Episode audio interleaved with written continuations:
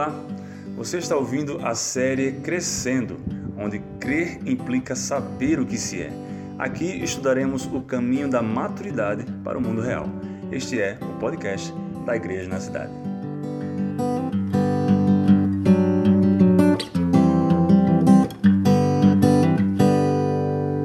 Vamos dar continuação ao nosso estudo quem estava no último, nós tratamos um pouco sobre o propósito eterno de Deus. Nós vamos continuar. Quem é que não estava aqui, está no podcast, a gente está ficando chique, né? E nós vamos ter essa aula do dia 2, uma do dia 9 e outra do dia 16. Aí vamos fechar os estudos desse ano tratando sobre o propósito eterno de Deus. Mas antes disso, eu queria te convidar você a abrir a sua Bíblia no livro de Efésios, capítulo 1, do versículo 4 ao versículo 6. Eu creio que numa oportunidade melhor a gente vai poder estudar a carta a carta de Paulo, mas a carta de Efésios é um grande mistério. No meio da teologia ainda é discutido se Paulo ele escreveu essa carta ou essa carta foi escrita pelos discípulos de Paulo acerca daquilo que estava no coração do Paulo maduro, do Paulo já provado no sofrimento. Eu acredito que foi o próprio apóstolo Paulo que escreveu.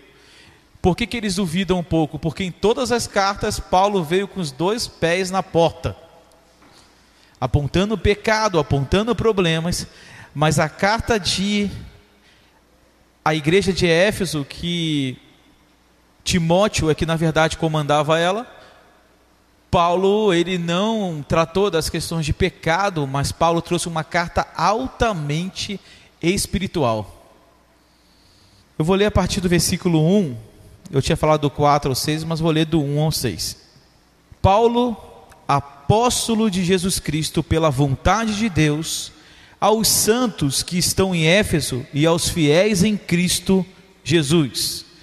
Graça seja a vós e paz de nosso Senhor Deus e Pai e do nosso Senhor Jesus Cristo.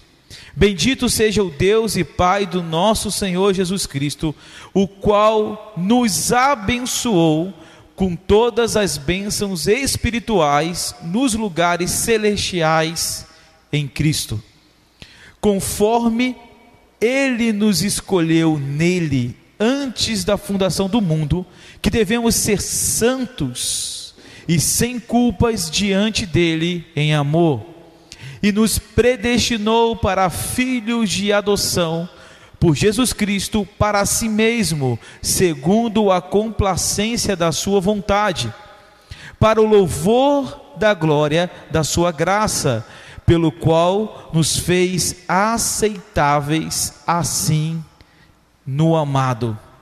Até aqui. Esse texto, ele mostra e ele revela a criação do homem. Paulo está o tempo todo afirmando que nós fomos escolhidos nele, antes da fundação do mundo. Eu queria deixar claro que antes da fundação do mundo, ele está falando sobre uma eternidade passada. Sempre quando a Bíblia vai tratar de eternidade, não é sobre uma questão de tempo, mas é sobre um lugar.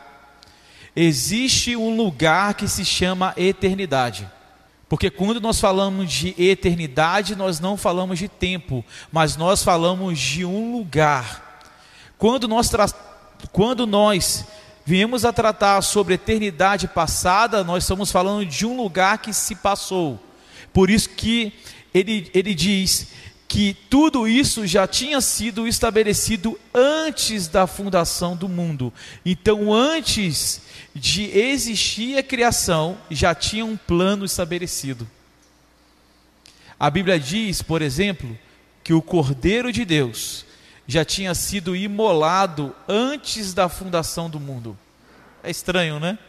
Então, antes de Deus falar haja luz, Deus disse haja cruz. Antes da fundação do mundo, o propósito eterno de Deus já estava estabelecido. Por isso que eu estou batendo nessa tecla na última aula falei isso 300 vezes sobre a importância do propósito eterno de Deus na vida do cristão. Então o homem, ele não foi criado para cair, o homem ele foi criado para ser santo e sem culpa diante de Deus, movido somente pelo amor. Nós fomos criados para isso.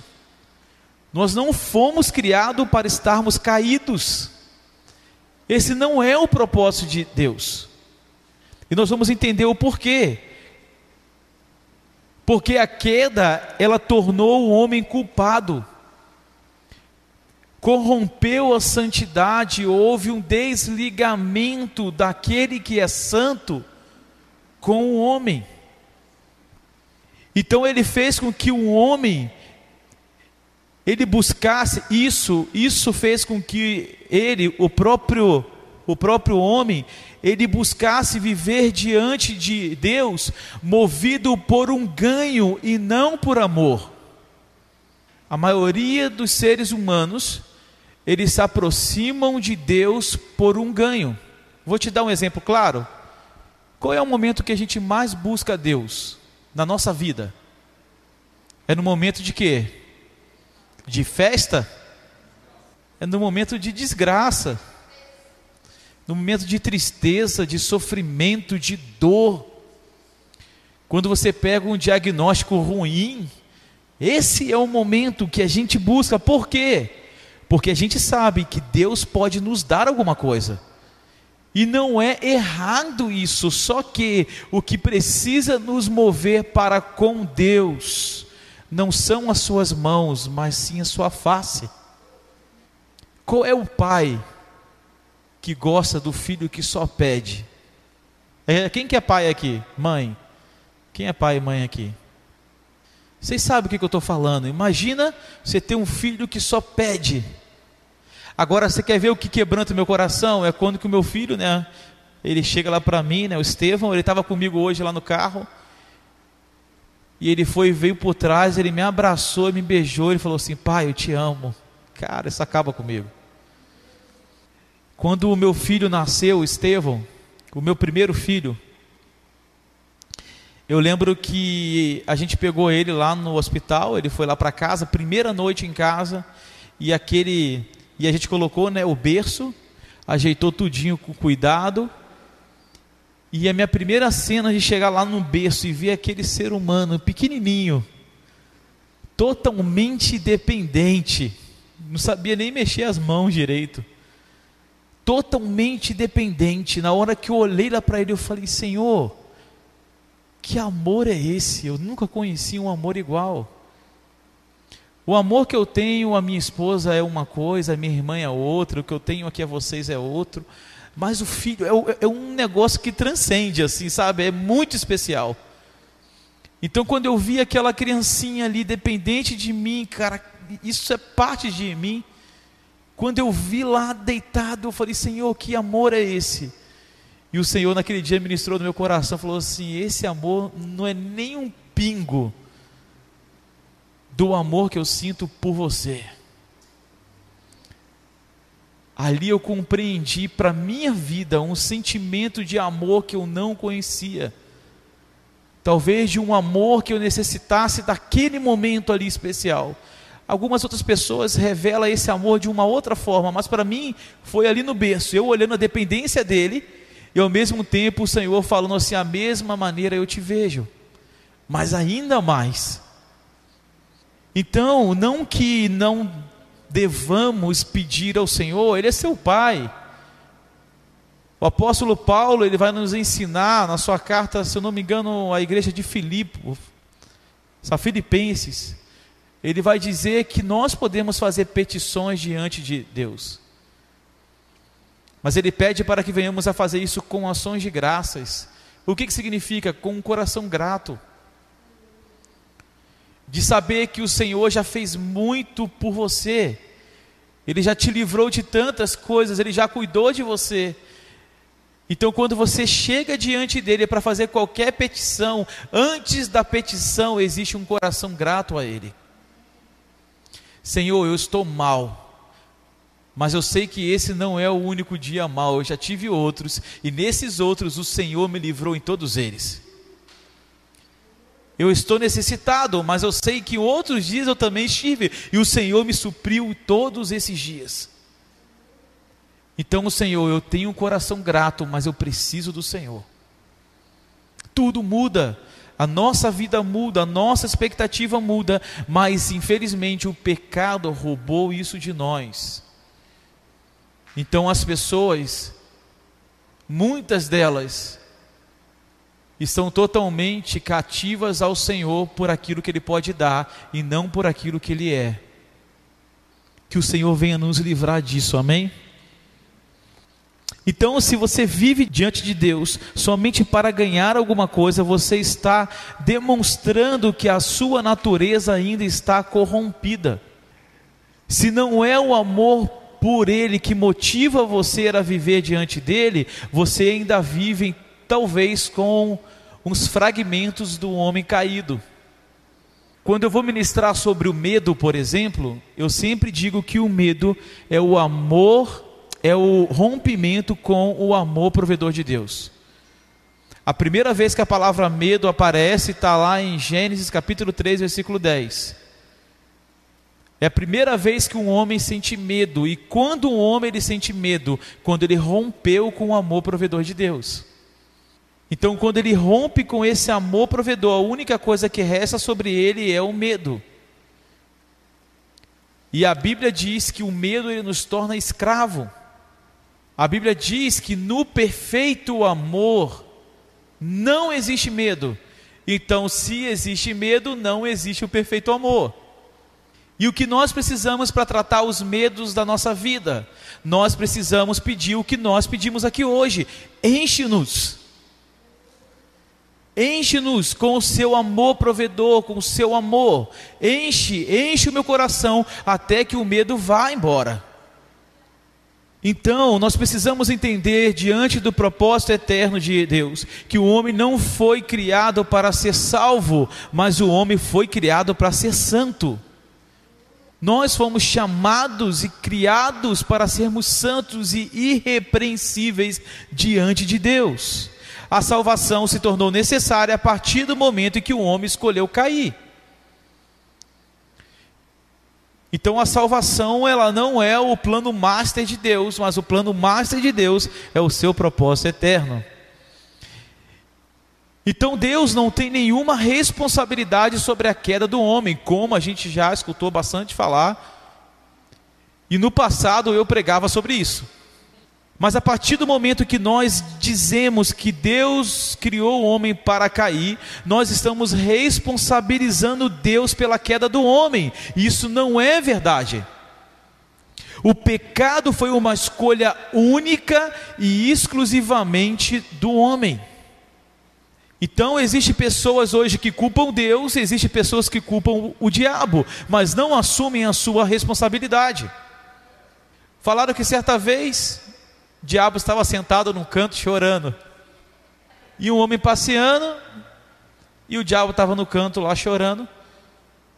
E o homem ficou curioso, porque, porque o diabo está lá no canto lá chorando? E o homem chegou, diabo, o que, que foi que você está aí chorando? Ele, rapaz, esses crentes, eles são terríveis. Tudo que eles fazem, eles colocam a culpa em mim. O cara peca, quando ele peca, ele fala assim: a culpa é de Satanás. Satanás, ele me tentou. Ou então eles dão, eles dão né, um poder, né? Fala assim, não, ele é capaz de me fazer cair. E essa foi a resposta do homem. Quando Deus falou, ele falou assim: a mulher que tu me deste. O homem sempre tem que apontar uma culpa, alguém sempre tem que ser culpado. Mas o que Deus está nos chamando é para um, um para um entendimento de uma responsabilidade que não é de Deus, não é de Satanás, não é da mulher no jardim, mas é uma responsabilidade sua hoje. Hoje você escolhe viver ou para Deus ou para as suas próprias paixões. Eu não estou falando acerca de salvação. Eu estou falando de escolha de jornada, escolha de caminho. Durante a sua caminhada cristã, estou falando para crente aqui. Durante a sua caminhada cristã, ou você vive para Deus de fato, ou você vive para as suas paixões. Michael, você é salvo? Não sei, eu não sou Jesus. No último dia, que vai ser grande e terrível, é Ele que vai julgar cada um de nós segundo as nossas obras. É isso que está escrito na palavra. Então eu não sei como é que vai ser. Eu tenho uma ideia minha, mas eu não falo como é que vai ser. Mas eu tenho uma ideia. Eu sei que ele vai poder dizer umas duas coisas: servo bom e fiel, ou então apartai-vos, pois eu não te conheço. Eu creio que não vai ter cerimônias. Ah, naquele dia 25 de agosto de 315, você fez isso. Não, é só assim: servo bom e fiel. O que é um servo bom e fiel? É aquele que tem relacionamento com ele e faz tudo aquilo que ele manda. Esse é o servo bom e fiel. Aqueles outros que apartai-vos de mim, esses são os que não têm relacionamento com, com ele talvez eles estarão dentro das nossas próprias igrejas, mas eles não foram um servo bom e fiel, porque daqueles que ele vai chamar para entrar no reino dele, ele vai saber o nome. Por quê? Porque nós temos intimidade. Eu posso aqui chamar Jonathan, porque eu conheço o nome dele, porque a gente se conheceu. Então eu posso deixar de vê-lo 10 anos, eu vou encontrar com ele, eu vou saber o nome dele, porque a gente se relaciona, a gente continua se falando. Mas se o Jonathan sumir, pode ser que daqui a 20 anos, se eu não manter esse relacionamento, pode ser que daqui a 20 anos eu não lembro mais do Jonathan, porque a gente não manteve relacionamento. Então, quando nós imaginamos Deus criando o homem, a gente não imagina Deus falando assim: ó, eu estou criando um homem e ele vai cair. Agora, Deus ele sabia? Aí é uma outra aula. Mas eu não imagino Deus criando Adão e falando assim: ele vai cair. Cara, isso aqui, esse cara vai me dar trabalho. Por quê? Porque aquilo que Deus cria é santo. Porque Ele falou: façamos o homem, a imagem e semelhança. Eu estou criando a minha imagem. E Deus é pecado? Não, Deus é santo. Então Deus não cria um homem à imagem do pecado, Ele cria um homem à sua imagem. O que nós chamamos de imago Dei, imagem de Deus. Então eu imagino, talvez, se nós dissermos que Deus afirmou que o homem cairia, nós estaríamos novamente responsabilizando Deus pela queda do homem. Mas quando nós entendemos que Deus poderia saber de uma possibilidade, nós entendemos que a responsabilidade da queda é do homem. Então, se as pessoas falarem assim, cara, Deus sabia, Deus sabia da possibilidade, mas não é responsabilidade dele, o homem escolheu cair. O homem escolheu isso. E ele teve as consequências disso. Por causa dessa escolha que levou à queda, foi necessário uma restauração inicial que se inicia com a salvação. Então, mais uma vez eu queria deixar claro, e na última aula eu falei, que a salvação não é o fim, a salvação é um meio. A salvação é o meio, é o começo da restauração. Ninguém pode entrar em processo de restauração se não for salvo. Se a pessoa não for salva, ela não vai se submeter ao processo de restauração. É simples. E não existe base texto bíblico dizendo que vai ser no fim. Então a gente conhece pessoas hoje que elas acreditam que se no final da carreira, da vida dela cristã, tiver algum problema, ela vai perder a sua salvação. Isso não é bíblico. Mas a restauração ela precisa iniciar com um processo de salvação. Agora, existem as pseudo-salvações. Pseudo-salvações. Pessoas que creem que estão salvas, mas não foram salvas. Elas são simpatizantes de Cristo, ou do movimento de Cristo, mas elas de fato não foram engajadas no movimento de Cristo. Por isso que a Bíblia diz que existe no meio de nós o joio e o trigo, eles se parecem, mas um é e o outro não. No nosso meio existe salvos e pseudo-salvos. Quais, quais são as diferenças dos salvos e dos pseudo-salvos?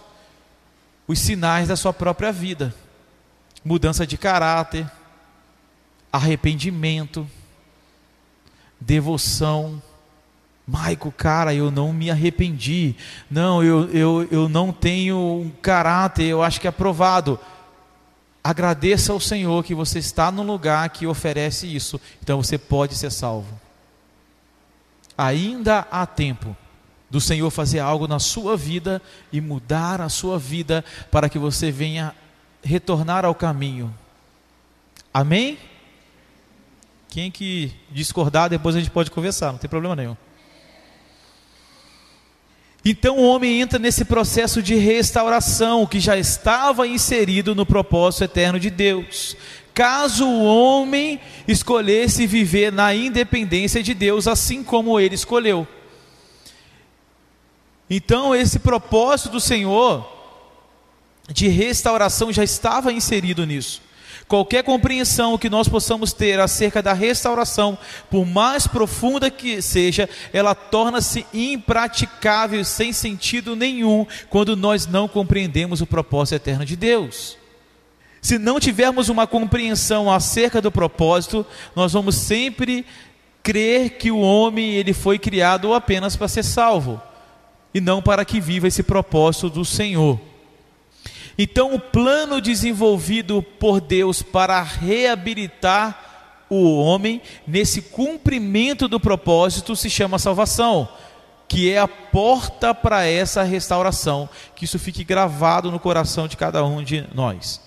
O propósito eterno é o objetivo final de Deus. A restauração de todas as coisas o plano eterno dele para resolver o problema da queda. E qual é o objetivo final de Deus? Novos céus e nova terra. Para que você possa compreender isso de fato, eu queria lançar um desafio essa semana. Eu sei que, eu sei que muitos já têm o devocional certo, já têm a maneira já de ler a Bíblia, mas eu queria te convidar a você ler até quarta-feira que vem a carta de Paulo aos Efésios e a carta de Paulo aos Colossenses. Se você puder ler essas duas cartas, se você puder ler umas cinco vezes as duas, vai ser ótimo. Se não, leia apenas uma. Se puder ler duas ou três, até você conseguir compreender, porque se você ler a carta aos Efésios e Colossenses, vocês vão compreender através do Espírito Santo o propósito eterno de Deus para a sua vida. E não somente para a sua vida individual, mas para a nossa vida coletiva, como igreja de Cristo.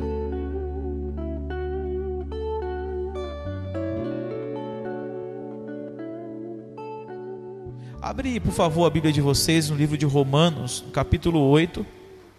Romanos 8, versículo 28 e 29. Diz assim: E sabemos que todas as coisas contribuem para o bem daqueles que amam a Deus, daqueles que são chamados de acordo com o seu propósito. Para quem ele conheceu antes, ele também os predestinou para serem conformes à imagem de seu filho para que ele pudesse ser o primogênito dentre muitos os irmãos. Versículo 30. Além disso, Aos que ele predestinou, a este também o chamou, e aquele que o chamou, a este também justificou, e aos que justificou, esses também glorificou. Até aqui. Olhando para esse texto de mais uma carta paulina aqui, algo vai ficar muito claro para nós em relação à eternidade passada aquilo que foi estabelecido, aquilo que aconteceu. Então, quando Deus cria um homem à sua imagem e semelhança, para que através desse homem a terra fosse cheia de filhos e filhas de Deus, ele estabelece isso a partir de uma imagem. Então a ideia é que ele pudesse multiplicar seus filhos e filhas na, na terra a partir daquilo que ele é. Então vocês lembram que semana passada eu disse que nós não podemos trabalhar com a primeira perspectiva do homem caído. Por quê? Porque nós vamos multiplicar sobre a terra homens caídos.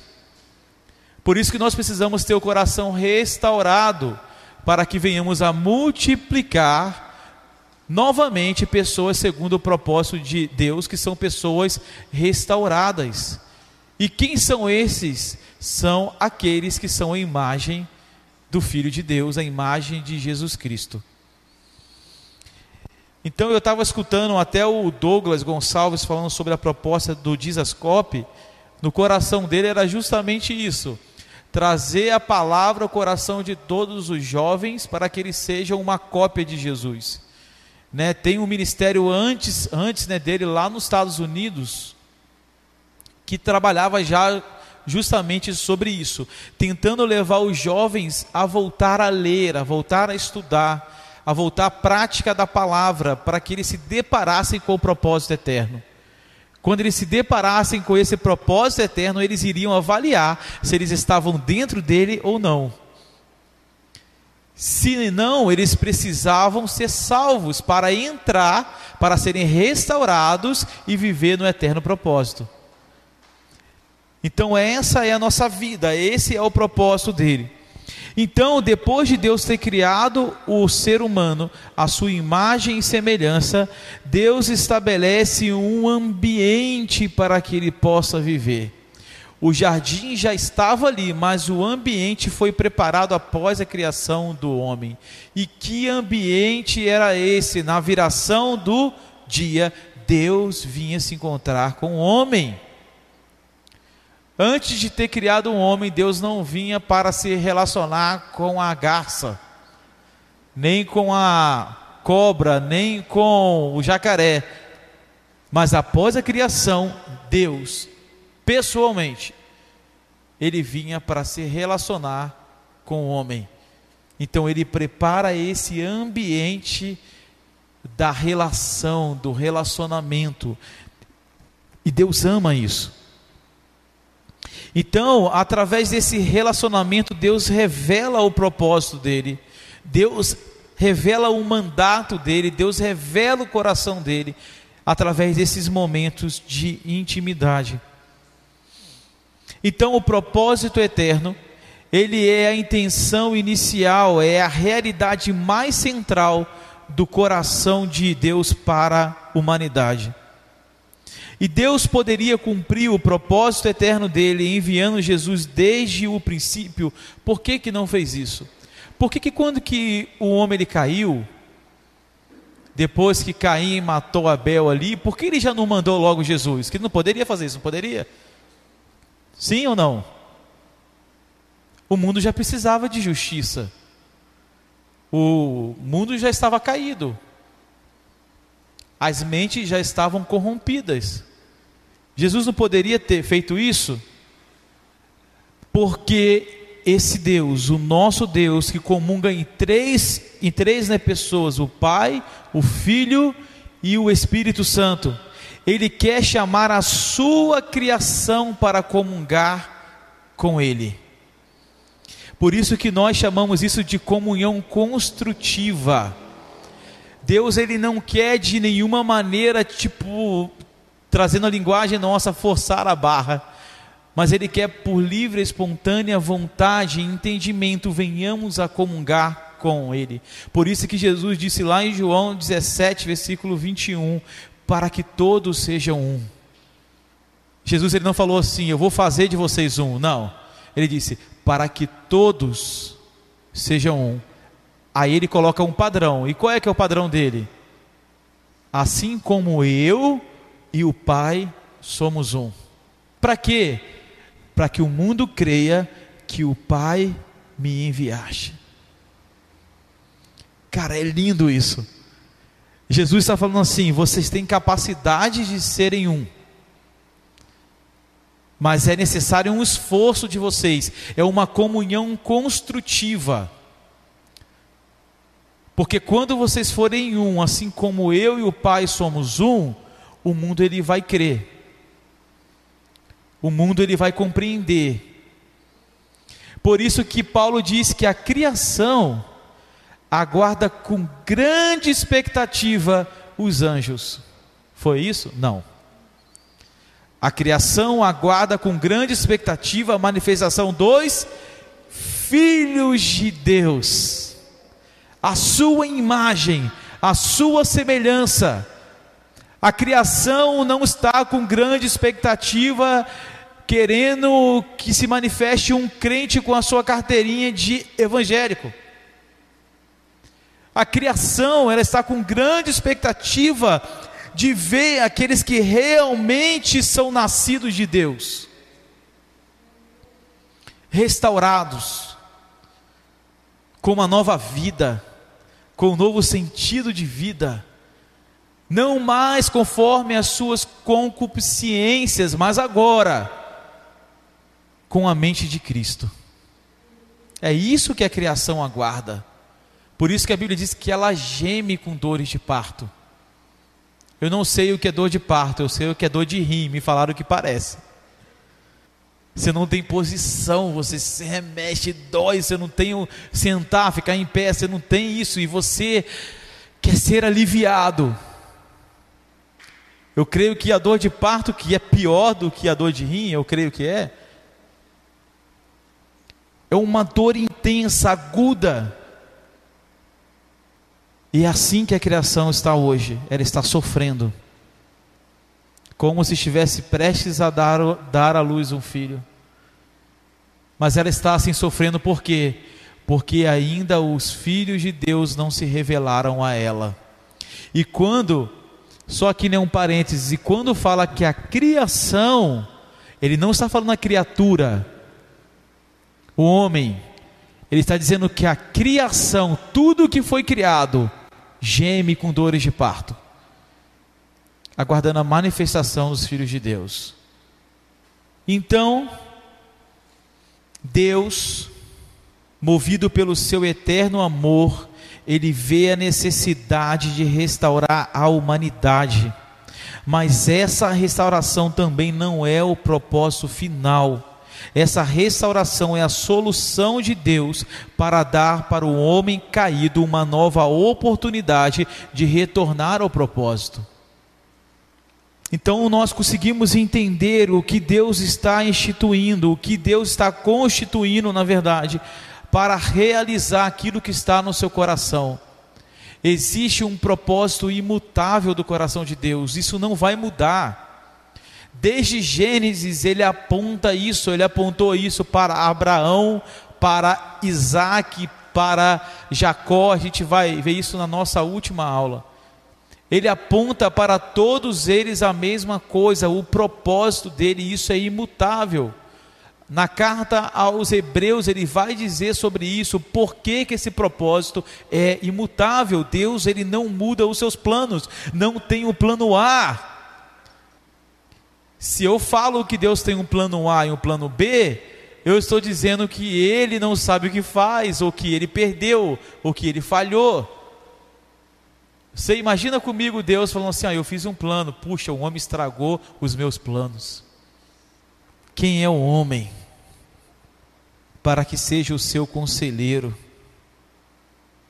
Queridos, Deus não tem inimigos, nem homem, nem Satanás, ninguém é páreo a ele. Nós temos inimigo, o inimigo das nossas almas, mas Deus, ninguém se compara a Deus. Quem se compara a Deus? Quem pode medir forças com Ele? Para que venhamos a entender isso, nós precisamos voltar à origem. Nós estamos caminhando para o tempo do fim. Quantos aqui creem nisso? Mas para que eu venha entender os tempos do fim, eu preciso voltar ao começo, eu preciso entender a origem, eu preciso entender o Gênesis, eu preciso entender o que aconteceu até mesmo antes do Éden, eu preciso entender o que aconteceu na eternidade passada. Somente lá é que nós vamos conseguir ter um vislumbre da intenção inicial de Deus para que venhamos seguir no propósito. Então nós vamos voltar à história para compreender para onde que nós estamos indo. Quando uma vez eu fui estudar história e eu perguntei, professora, para que eu quero saber disso? Para que a gente estuda história? A professora falou que a história, nós estudamos o passado para compreender o presente e se projetar no futuro. Então é para isso que nós estudamos a história. Nós estudamos o passado para compreender o presente, para projetar o futuro. Então eu consigo entender para onde eu estou indo. Por isso que nós precisamos afiar a nossa escatologia. Mas aquilo que a gente crê do que vai ser o fim, vai moldar aquilo que nós somos hoje naquilo que eu creio no fim, vai moldar quem que eu sou hoje. Eu vou dar só um parênteses aqui. A grande tribulação. Alguns irmãos acreditam que nós vamos passar a grande tribulação. Outros irmãos acreditam que não. Os que acreditam que vão passar, eles se preparam para que isso aconteça. Então eles olham para os nossos irmãos perseguidos, que hoje estão sofrendo perseguição, e qual é o método de perseguição, e eles fazem uma análise da sua própria vida: será que eu suporto isso ou não? É a primeira análise. A segunda análise é: será que eu vou suportar isso ou não? A terceira, que tipo de fé esses homens têm para suportar a tamanha perseguição? Aí sabe aonde que eles vão né, voltar? Na origem, na igreja primitiva. Aonde eles vão chegar lá na igreja primitiva e eles vão ver com que fé aqueles irmãos suportavam tamanhas atrocidades. Você sabe o que, que acontecia no tempo do imperador Nero, né, por exemplo? Eles pegavam os cristãos, amarravam, colocavam em postes, vivos, colocavam óleo e fogo. A história diz que Nero se deliciava com os gritos dos cristãos que estavam sendo queimados. Ele falava que isso é música para os meus ouvidos. Ele chamava então as suas meretrizes, os seus soldados e ficava na janela do palácio à noite, vendo seu jardim sendo iluminado pelos cristãos queimando e se deliciando com os gritos daqueles que estavam agonizando, mas não negaram a Cristo. Agora eu te pergunto: que fé que fez esses homens suportarem isso? Eu estava lendo sobre uma mulher chamada Perpétua, a Igreja Católica canonizou ela depois. Essa mulher, né, Perpétua, era uma cristã fervorosa. Ela foi, naquele tempo, se você era né, um cristão, eles descobrissem, eles chamariam você para uma entrevista, para te perguntar algumas coisas. E uma pergunta era: Você acredita mesmo em Jesus Cristo? Você falava assim: Ah, então nós vamos te jogar no Coliseu para você enfrentar as bestas feras, as, as feras ali.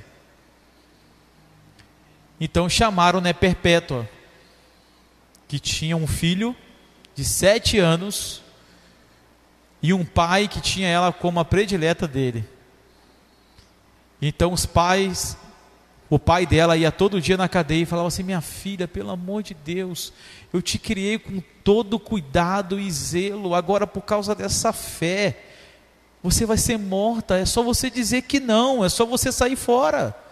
Nega esse negócio, vamos embora viver a vida. E Perpétua falava: Não, mas eu amo meu Senhor Jesus e eu vou até a última instância com Ele. E alguns dias já contando para sua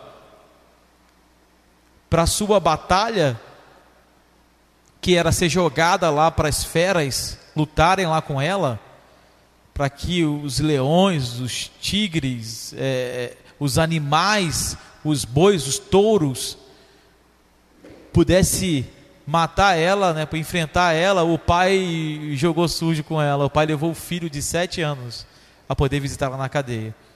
E naquele tempo tinha grande fome, e, e a única maneira com que o filho se alimentava era com o leite dos seios dela. Então o pai levou o menino para se amamentar, porque não tinha comida, e falou: Se você negar a sua fé em Jesus, o seu filho ele não vai morrer de fome. É só você negar. Aí ela, fala, aí ela conta, ela contou que naquele, que naquele dia o coração dela estremeceu. E ela falou lá com os amigos que estavam prestes ao martírio. Ela falou assim: Eu, eu acho que eu sou fraca. E ela sonhou. Naquela noite ela sonhou. Ela viu que tinha uma escada grande que ligava a terra aos céus, uma escada de ouro. E ela falou que na, na ponta daquela escada, ali no começo ali daquela escada, havia um dragão. E ela ficava, eu, eu vou ou não, porque que esse dragão ele vai me tragar. E de repente, um amigo dela que já tinha sido morto uns dias atrás, estava lá na ponta que ligava ao céu e falava assim: Perpétua, sobe, que aqui tem um lugar preparado, e esse lugar é seu pisa na cabeça do dragão e sobe a escada. E ela foi, pisou na cabeça do dragão e subiu a escada. Quando ela chegou lá em cima, ela viu um lugar como ela não sabe descrever. Um lugar muito maravilhoso. E ela descobre, e ela fala que vem né, um homem trajado de branco, reluzente, e dá uma coalhada na mão dela para ela poder comer e dá, e dá uma fruta. Ela falou que essa fruta tinha um doce que ela nunca tinha comido na vida dela. Então ela toma ali a coalhada e ela come aquela fruta doce. E ela ouve a voz dizendo: Perpétua, eu te amo e eu quero que você venha. E ela acordou e falou assim: Eu estou pronta ao martírio. E essa mulher então, ela diz para o cara que foi, né, entrevistou ela, falou assim: Eu estou pronta eu sirvo a Jesus Cristo. E todos os todos os animais que tentaram matar ela, nenhum conseguiu matar ela. Ela conseguiu se livrar de todos eles, uma mulher franzina conseguiu se livrar de todos eles, até que chegou para o soldado no final e falou assim: esses animais eles não vão me matar, mas é necessário que eu morra aqui, então corta a minha cabeça. E o soldado cortou a cabeça dela. E eu fico imaginando que fé essas pessoas têm. Então, uma pessoa que se prepara para a grande tribulação, eles precisam entender que os dias que vão ser na grande tribulação não vão ser comparados com nenhuma tribulação do que a igreja viveu até hoje. Imagina, se naquele tempo é jogado as feras e cortavam-se as cabeças, se os apóstolos eles sofreram martírios tal, Imagina como vai ser na grande tribulação. Então o cara se prepara, ele tem uma vida no Senhor. Ele sabe que hoje a perseguição está lá no Oriente Médio, mas uma hora vai chegar no Brasil. Isso é fato, gente. Isso é fato. Prepare-se, uma hora vai chegar aqui. Então eles preparam a sua vida para o martírio. Voltando ao texto. Efésios 1, 4, 5, ele nos elegeu antes da fundação do mundo, para que fôssemos santos e irrepreensíveis diante dele em amor. Nesse mesmo texto, ele fala sobre a eternidade passada e sobre o propósito eterno dele. Antes da fundação do mundo, eternidade passada, é, para que fôssemos santos e irrepreensíveis diante dele, propósito eterno.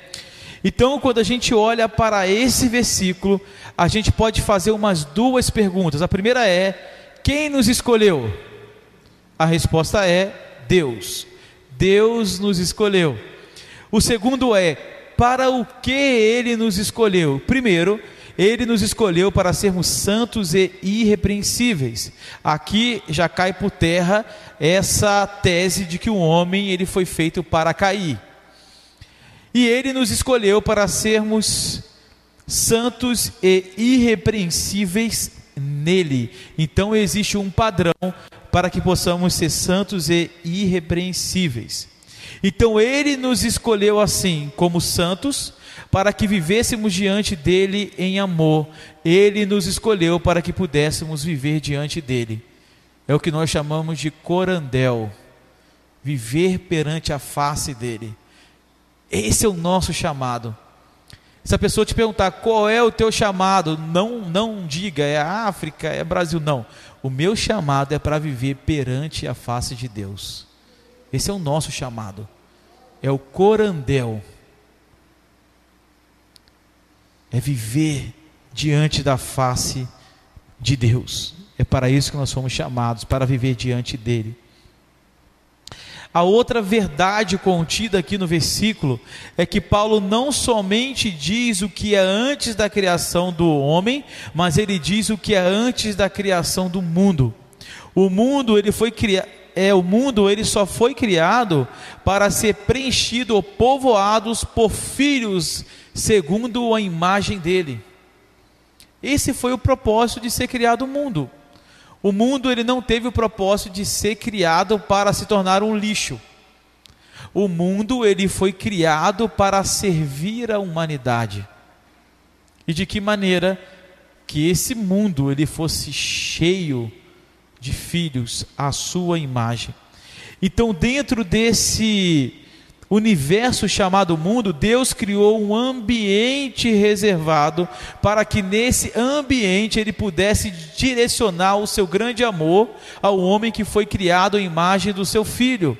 O Éden, então, ele foi criado para que o Deus, para que Deus se manifestasse em amor, para que ele pudesse formar um homem escolhido por ele mesmo antes da fundação do mundo, para que nesse ambiente eles pudessem comungar. Para que vocês sejam um, assim como eu e o Pai nós somos um. Então a ideia que Deus tinha era uma família de muitos filhos semelhantes a Ele, comungando no nome dEle, unidos em um só nome, uma só bandeira um só coração, é isso que Paulo fala lá, não é? Uma só fé, um só batismo. É sobre isso. Então a palavra Éden, o Éden, quando nós falamos sobre ele, nós não podemos limitar a nossa visão apenas para o ambiente, mas quando nós falamos sobre Éden, nós precisamos enxergar alguns pontos. Primeiro, ele é um lugar aonde existe o homem existe um trabalho. O propósito eterno que foi concedido no coração de Deus antes da fundação do mundo é desejo do próprio Pai e ele tinha intenção dessa relação, a relação da Trindade se manifestando ao homem. Então, toda essa criação, ela foi abençoada no Éden com a glória de Deus manifesta. Queridos, Hoje nós só temos o relance dessa glória. É como se você, por exemplo, vou dar um exemplo bem, bem besta aqui, mas só para poder entender. Yakut, lembra? Yakut? Lembra que assim, hoje é mais fácil né, comprar, mas eu acho que no meu tempo de criança, minha mãe comprava um para mim, um para minha irmã, um por mês. Aí quando eu ia tomar, eu fazia um furinho pequenininho. Não era assim? Os mais antigos vão saber disso. Fazia um furinho pequenininho para você chupando devagarinho para não acabar aqui e durava. Não era? E eu ficava imaginando, será que um dia vai sair a CUT grande de dois litros? Não é? Quem que quem que gosta? Cara, aí esses dias eu fui no, eu fui no mercado e vi que saiu de uma outra marca o Yakult gigante de um litro e meio. Aí eu comprei aquilo, Jonathan, e falei assim, cara, eu vou tomar de pouquinho em pouquinho. Só que eu não aguentei. eu assisti no filme, eu virei um litro e meio, falei, cara, abundância de Yakult. Então hoje a gente tem um, um, um pouquinho do que é a glória de Deus. Mas vai chegar um dia que nós vamos poder mergulhar na presença de Deus.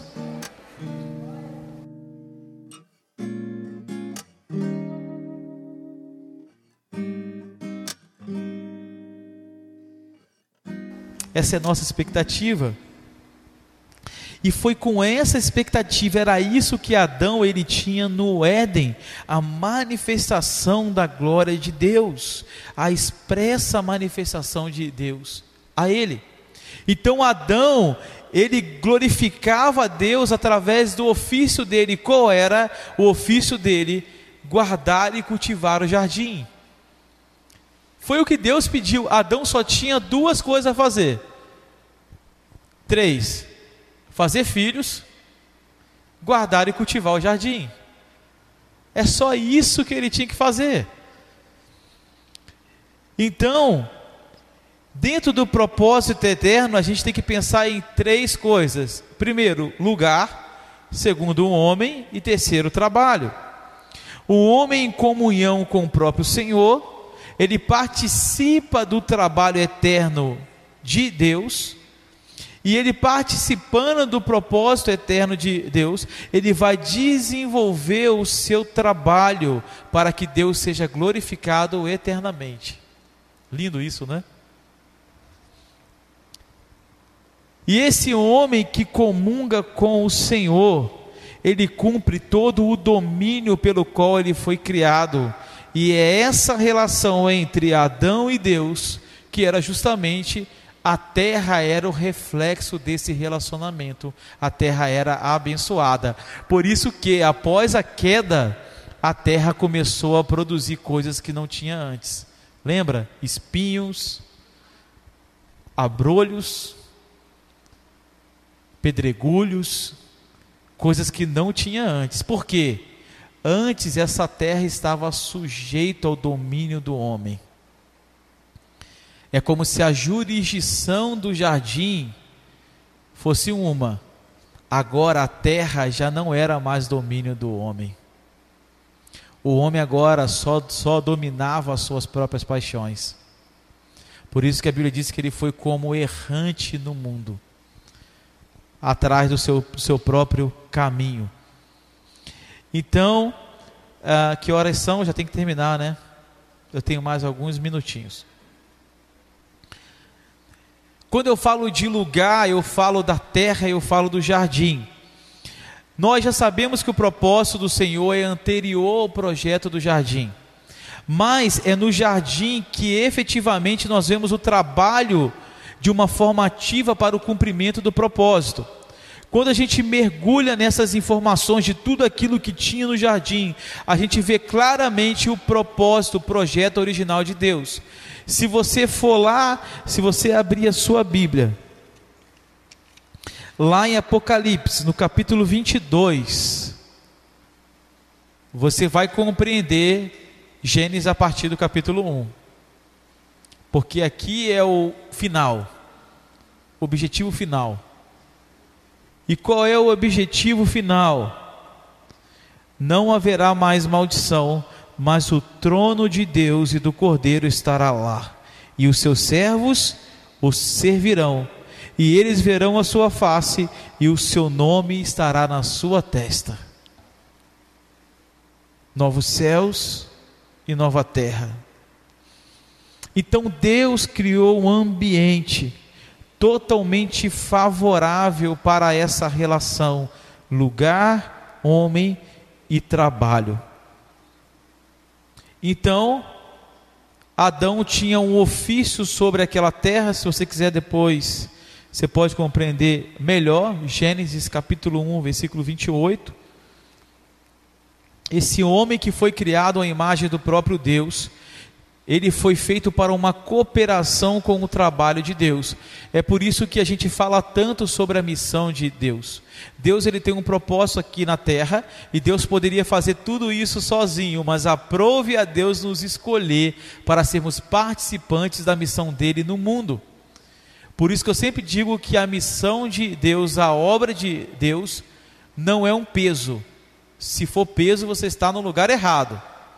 É um privilégio eu servi na obra do Senhor, eu vim aqui pregar, eu vim aqui compartilhar a palavra, eu, eu me colocar no serviço a fazer um gabinete pastoral, eu é, é, e servir as crianças da comunidade, isso não é um peso. Se for peso, você está no lugar errado. Mas é um privilégio. Por que, que é privilégio? Deus poderia fazer tudo isso sozinho, mas aprove a Ele nos escolher. Você tem uma dimensão disso? Que Deus te escolheu para ser participante do propósito dele no mundo. Então, esse propósito eterno, ele vai nos trazer um alerta. E que alerta é esse? Quanto mais eu vivo a vida de Jesus, mais eu retornarei à sua imagem. Não é que eu tenho a imagem para tornar a minha vida, mas é porque eu vivo para Ele, eu me torno a sua imagem. É por isso que diz lá o apóstolo Paulo, até chegar à estatura do varão perfeito. Quem é o varão perfeito? Jesus. Então o nosso caminho é até que eu venha chegar à estatura a estatura ali vai se traduzir não só para o tamanho, mas vai se traduzir também para caráter. Ou seja, até que eu tenha, Bruno, o caráter de Jesus. Até que eu tenha, Romário, o caráter de Jesus, a vida de Jesus. Então, quanto mais eu vivo, mais eu me torno aquilo que Ele é. Então a imagem não nos fala apenas de algo em nós, a imagem nos fala também que existe um ponto de partida para que venhamos a exercer esse, esse trabalho. Não é qualquer um que pode desenvolver o trabalho de Deus, mas somente aqueles que retornaram à sua imagem. Por isso, o nosso primeiro desafio não é fazer, mas sim se tornar. Vocação não tem a ver com aquilo que você faz, mas com aquilo que você é. E aquilo que você é vai refletir naquilo que você faz. Então o importante não é fazer, é ser, porque quando eu sou, eu faço. Então eu não vou me preocupar em ser um excelente, um excelente instrumentista para manejar bem os instrumentos. Agora eu vou me capacitar nele, porque eu sei que todo poder e toda autoridade vem dele. E ele não é só o meu professor temporal, ele é meu professor diário. Porque certa vez ele disse: Eu vou ascender os céus, mas eu vos deixarei o meu espírito, que vai guiar vocês em toda a verdade. Então você exerce a sua vocação baseado, lógico, naquilo que você desenvolveu, mas com um contínuo ouvido preparado a ouvir e perceber aquilo que ele está falando. Então, o nosso primeiro chamado não é para fazer a obra de Deus, e sim para retornar à imagem de Jesus. Jesus, é, lá no livro de Marcos, capítulo 3, do 13 ao 14, Jesus vai chamar os discípulos para estarem com Ele para restaurar a imagem e somente depois enviar para pregar, para cumprir o seu trabalho.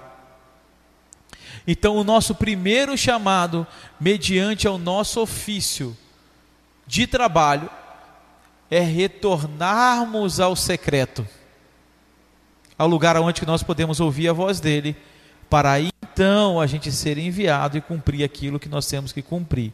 Por isso que não existe missão sem oração. Não existe vida cristã sem relacionamento com Deus. Então, nesse ato criacionista de Deus para com o homem, não está incluído apenas a imagem, mas Deus incluiu também o trabalho. Então tá, eu entendi que eu tenho que ser a imagem, mas eu tenho que entender que existe um trabalho também. Com que parâmetro eu estou planejando a minha a minha jornada? No parâmetro original, no modo original. E que modo é esse? A imagem de Jesus com um mandato cultural. Nós vamos entender o que é esse mandato cultural. Deus nos chama primeiro para ser igual a Ele, para depois nos mandar fazer aquilo que Ele fez.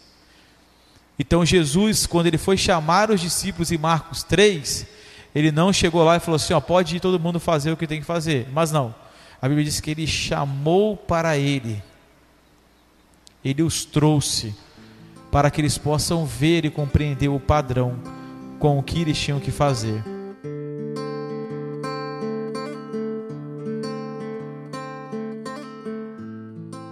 Então, lá em Gênesis capítulo 1, versículo 28, diz assim: E Deus os abençoou, e Deus lhes disse: Sede frutíferos e multiplicai-vos, enchei a terra e, sub, e subjugai-a, e tende domínio sobre os peixes, sobre as aves e sobre toda coisa que vive e se move sobre a terra. Até aqui. Nós conhecemos esse versículo como mandato cultural. Todas as vezes que você pegar um livro e você lê sobre o mandato cultural, você lembra disso. Gênesis capítulo 1, versículo 28. Aqui a gente pode perceber um conjunto de tarefas que Deus dá ao homem criado à sua imagem, mas é, nenhum desses mandatos ele foi dado para o homem caído. Tudo isso foi liberado para um homem criado conforme a imagem do Filho de Deus. Ou seja, a obra do Senhor não são para os homens caídos. Para os homens caídos existe um caminho de salvação. Mas para aqueles que foram alcançados e são feitos à sua imagem, para esses existe uma obra. É por isso que aquele que foi alcançado pelo Senhor precisa trabalhar. Então nós vemos cinco mandatos de Deus aqui: frutificar, multiplicar, encher a terra, sujeitá-la e dominá-la. Esse é um conjunto de tarefas ou de mandatos que Deus estabeleceu. Tudo isso pode ser traduzido em trabalhar para Deus ou ter um ofício e trabalhar com Deus, que significa ser a imagem dele. Mas tudo isso aqui faz parte do processo da mentalidade criativa de Deus, que fala sobre o domínio transmitido ao homem. Então, ter a imagem de Deus significa ter o trabalho de Deus. Não é possível aqueles que retornarem à imagem de Deus viver para cumprir o seu próprio ofício. Então, se você retorna à imagem de Deus, você precisa exercer aquilo que Deus confiou a você. E já tinha algo estabelecido para a sua vida. Por isso que na palavra diz que já tinha obras preparadas antes da fundação do mundo para que você pudesse caminhar sobre ela. Mas essas obras, antes da fundação do mundo, elas seriam para o homem criado e não para o homem caído.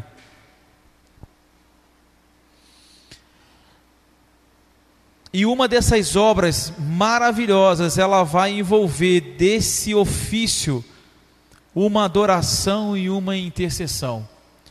Toda vez que na Bíblia tem a palavra trabalho, essa mesma palavra dada a trabalho é a mesma palavra dada a culto. E eu sempre gosto de falar disso. Se você levanta de manhã para você ir para o trabalho para ganhar dinheiro, isso é perigoso. Eu não estou falando que é, mas pode ser idolatria, amor ao dinheiro. Mas se você levanta de manhã para ir para o trabalho e você tem esse trabalho como um exercício da adoração ao Senhor, isso pode se tornar um culto. Então, na nossa vida, não é uma questão entre santo e profano, sagrado e secular, mas nós precisamos compreender com que intenção a gente vai fazer as coisas. Se é para, se é para a glória de Deus ou se é para a glória do homem. Eu vou te dar um outro exercício se você puder fazer. Quando chegar no domingo, no sábado, né, perdão, que é o último dia, né, da semana, você pega um caderno e faz uma linha no meio assim do caderno. Coloca do lado esquerdo para a glória de Deus e do lado direito para a minha própria glória. E você lembra o que você fez na semana toda. Aí se você lembrar, isso foi para a glória de Deus, tu coloca. Se for para a sua própria glória, você coloca do lado, né, para o direito. Depois você soma. Quantas coisas você fez para a glória de Deus e quantas coisas você fez para a sua glória própria. Aí você vai ver para quem que você está vivendo. Se é para a sua própria glória ou se é para a glória de Deus. Então nós fomos criados para adoração. O homem regenerado, restaurado, ele vive para a glória de Deus. Ele não vive para a sua própria glória. Não é que você não possa trabalhar, não é que você possa é, é, é, ser, no caso, um professor, não é que você possa trabalhar com tecnologia, você pode. Não é uma questão de secular e, e de sagrado. Ou, não é uma coisa de secular ou, ou santificado ou, ou algo santo. Isso são coisas que, na verdade, o homem ele foi criando para ter um parâmetro de proteção. Mas tudo aquilo que você for exercer, exerça para a glória de Deus. A Bíblia está aqui escrito, porque tudo por Ele, para Ele e dele. A sua vida. Aí tem algumas pessoas que ainda têm a coragem, a cara de pau de dizer assim: Maico, mas eu tenho o livre-arbítrio, eu escolho o que eu quero fazer. Eu vou só fazer uma correção bem simples. Você tinha o direito de escolher.